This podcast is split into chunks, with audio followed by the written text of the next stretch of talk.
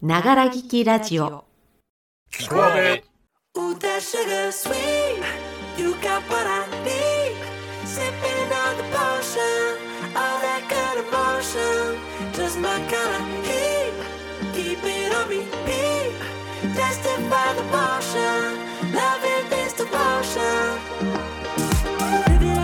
はこんばんちは、阿部の A です。9月17日土曜日ながら聞きラジオキコアベへようこそ。この番組は我々社会人演劇カンパニーアーベイがあなたのための心地よいながら聞きラジオを目指す番組です。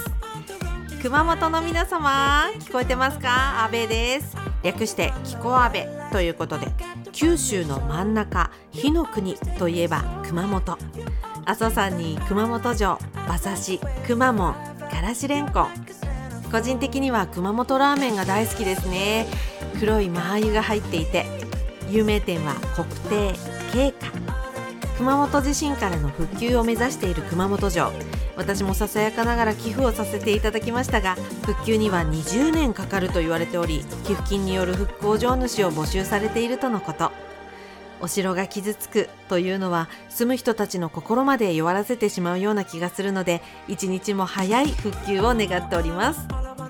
熊本県民の愛の告白は大好きばいではなくタイヤ吸い取るばいだそうです。とてもの部分にグッときちゃう私 A がお送りする本日のキコアベはポックンのレトロ三面記事をお送りいたします。それでは今日も最後までお付き合いいただけますか？キコアベスタートします。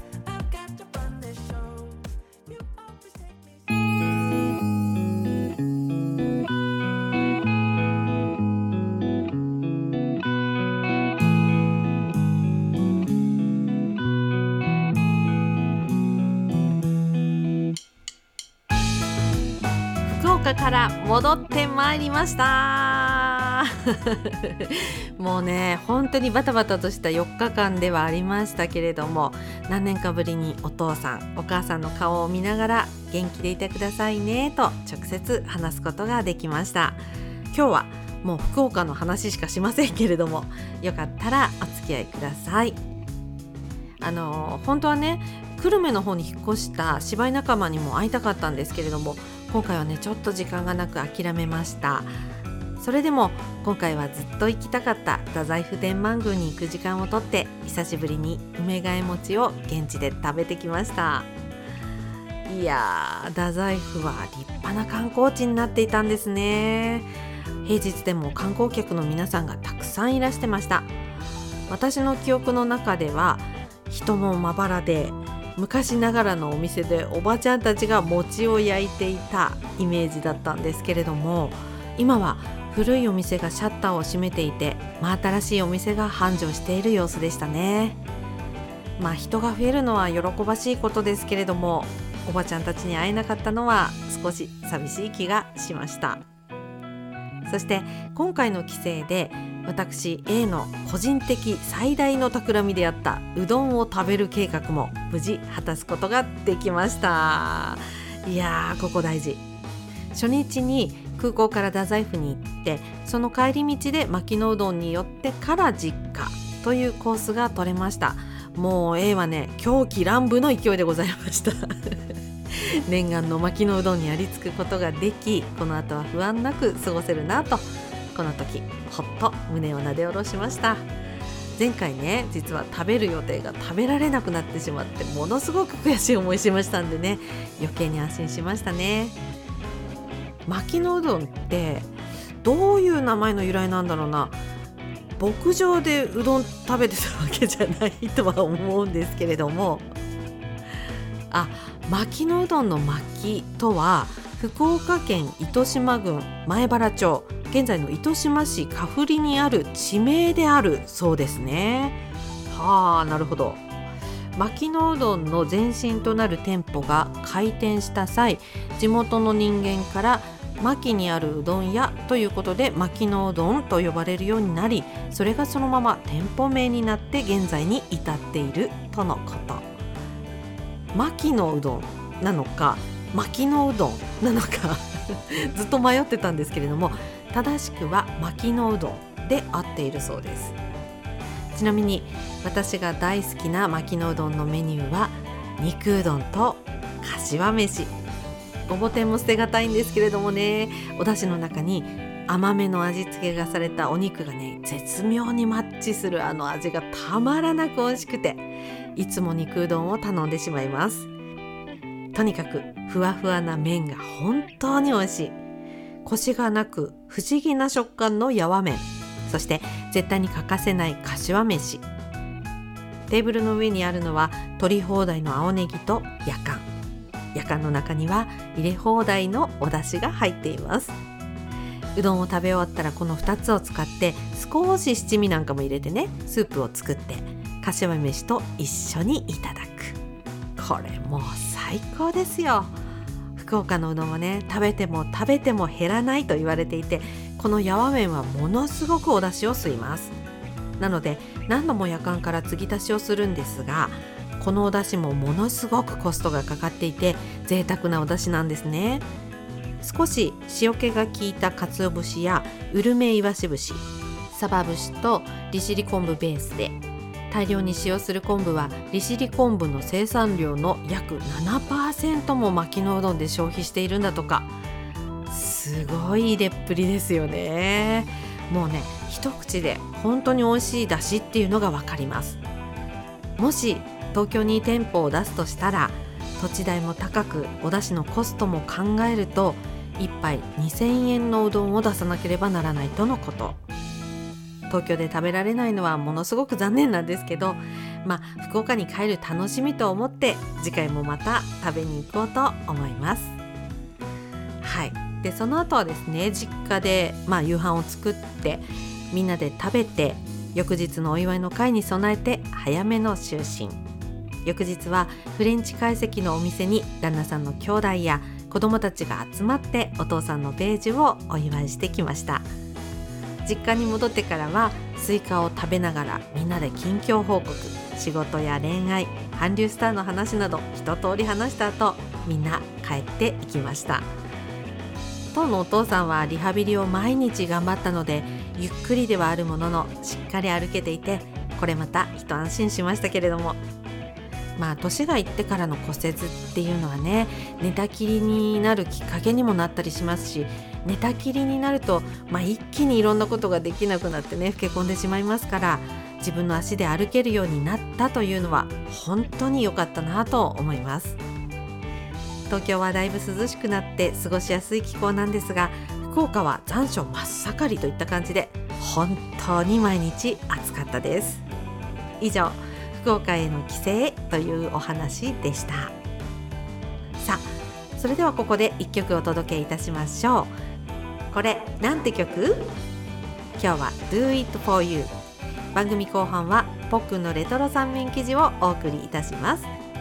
チャンネルはそのまま。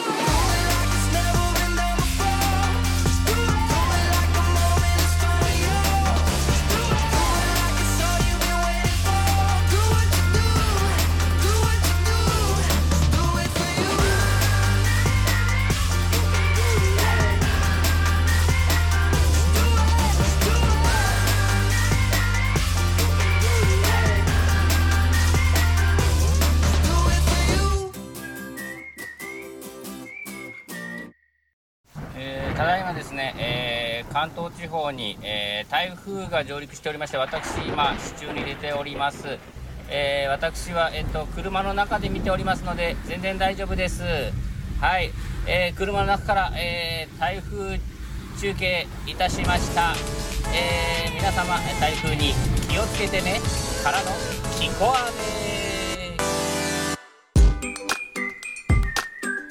はい後半です。それではポッくんを呼び込んでみましょう。ポッくん今一番行きたい場所はどこですか？はーい、ぽっくんです。えー、一番行きたいところですか？はい。うーん、ニューヨークですね。ニューヨーク？ええ。やっぱり世界の中心だし、一度は行ってみたいですよね。なるほどね。そして行ったらオフブロードウェイ、うん、うんそっちの芝居を見まくりたいかな。ああいいですね。いろんなことやってるだろうから、なんかそういうのをうん一度確かめてみたい気がしてます。なるほど。あとはですね、うん。やっぱりジョネ・レノンがいたダコタアパートにを見に行きたいかな、うん、そこでちょっと祈りを捧げてそれからセントラルパークに行って休んだら野じ馬根性でトランプタワー見ていきたいと思ってますそんなところですかね。はい。はいわかりました。では参りましょう。ポックンの。レトロ三面記事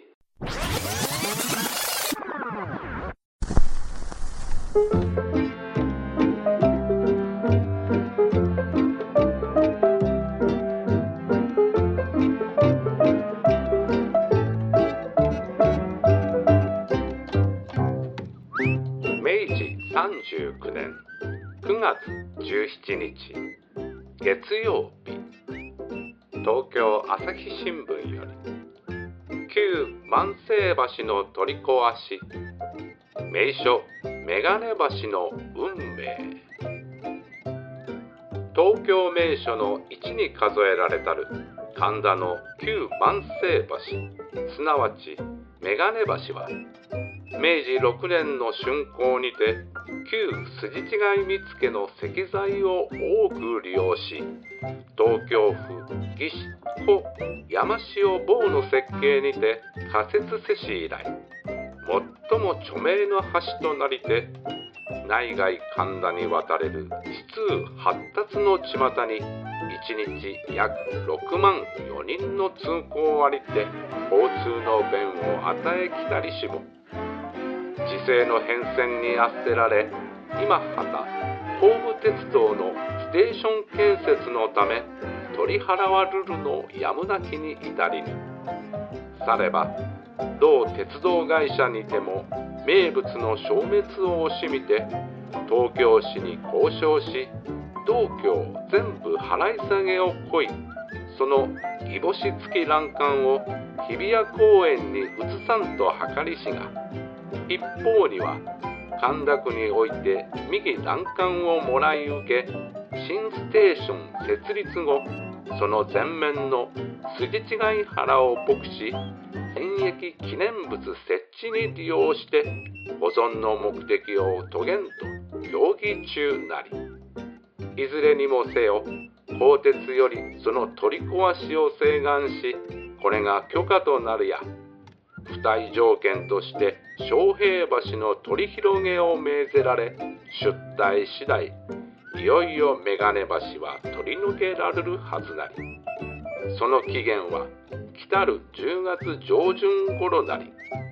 したがって取り除け後は第一に神田工部所の居住者が影響を被るべしとて同所の人々は下藩道教保存費を寄付して永久に保存をこわんと奔走せしこともありしが今回取り壊しの方あるや大いに落胆しおるよし。秋への移り変わりを感じてる最近ですが皆さん体調お変わりありませんか？ぽっくんです。ぽっくんのレトロ三面記事。このコーナーは何年か前の今日どこかの新聞に書かれたとある記事に焦点を当てそのレトロを味わうコーナーです。今日は明治39年1906年の9月17日にタイムスリップしてみました。116年前の今日は月曜日だったようです。ついに明治に来ちゃいました。いや新聞紙面のレトロ感というより手作り感が先月スリップした大正時代とは比べ物になりませんでした戦争や軍人参関係を取り上げてる記事が多いのは同じなんですけれども、えーその軍人さん写真じゃなくて絵です。フリーハンドの似顔絵。なんだかポックン小学生時代の学級新聞に似てます。あと文章がほぼ句読点なくダーッと書かれていてまるで開業のない外国文学の翻訳本みたいです。それでも頑張って記事を読んでみました。英国イギリスですね。この国の名前が頻繁に出てきます。あとロシアそして新国。新国というのは中国ですね。この年の2年前に日露戦争。4年前に第1回の日英同盟の調印。そして12年前に日清戦争があったためでしょうか。なんだか歴史の授業を思い出してしまいました。この年に生まれた人も、えー有名人なんでしょうが全く聞いたことない人のオンパレードでかろうじて女優の杉村春子さんの名前を見つけることができました。大女優ですね。杉村さん生きていらっしゃったら今年で116歳だったわけです。でもですねポックンくらいの年代だと子供の頃明治生まれの人って結構多かったんですよ。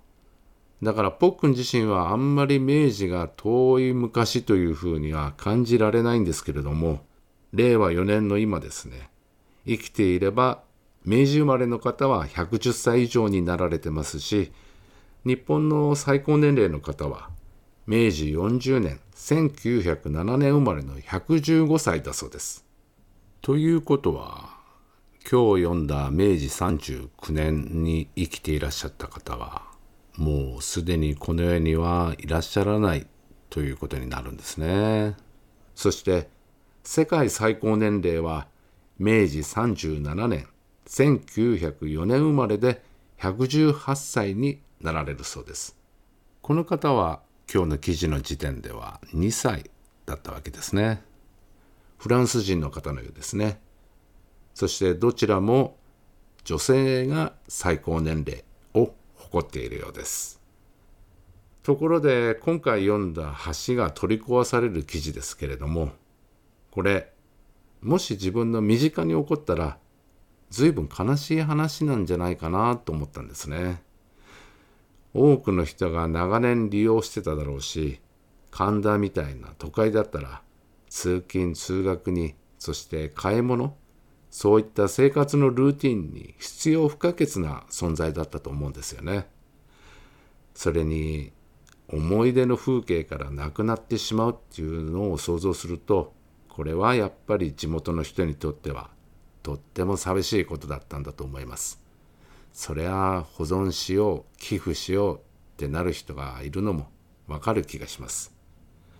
唐突ですがサイモンガーファンクルの名曲「明日にかける橋」のまさに逆バージョンなんですよね。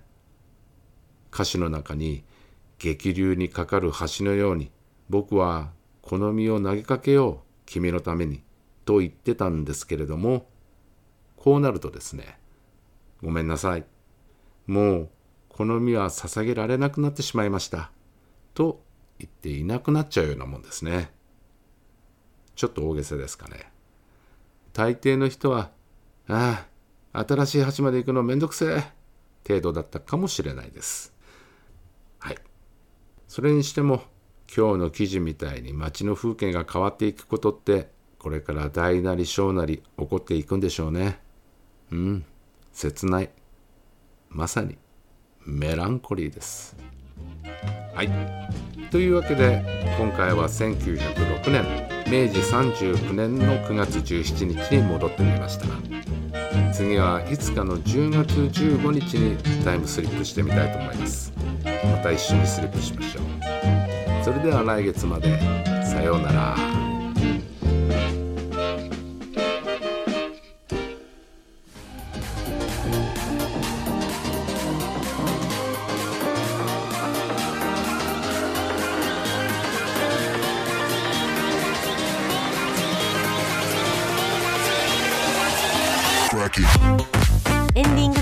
です。ながら劇きラジオキクアベ本日も最後までお付き合いいただきましてありがとうございました。いかがでしたでしょうか？今日はポックンのレトロ三面生地と白い悪魔第2弾薪のうどんベージュのお祝い福岡への帰省というお話そしてこれなんて曲？をお送りいたしました。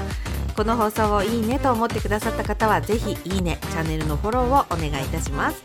スタイフでのいいね数は表示しないことにした気候部ではございますが心の支えモチベーションにつながっておりますゆえサイレントマジョらずにお願いいたします。さあ来週のキコアベは火曜日からアベメンバーの個別配信プライベートインタビューを一夜ずつお送りいたします。キコアベは1回お休み。次回は24日土曜日談話室滝沢となります。それでは皆様台風には十分注意していただきながら良い週末をお過ごしください。君が一人の時本当に一人の時誰もができなかったことを成し遂げるんだ。だからしっかりしろ。サンキュージョン・レノンながら聞きラジオキコアベ飾りじゃないのよラジオは。お相手は白い悪魔と戦い続けるアーベイの A でした。来週火曜日にまたお会いいたしましょう。それではごきげんよう。バイチャ。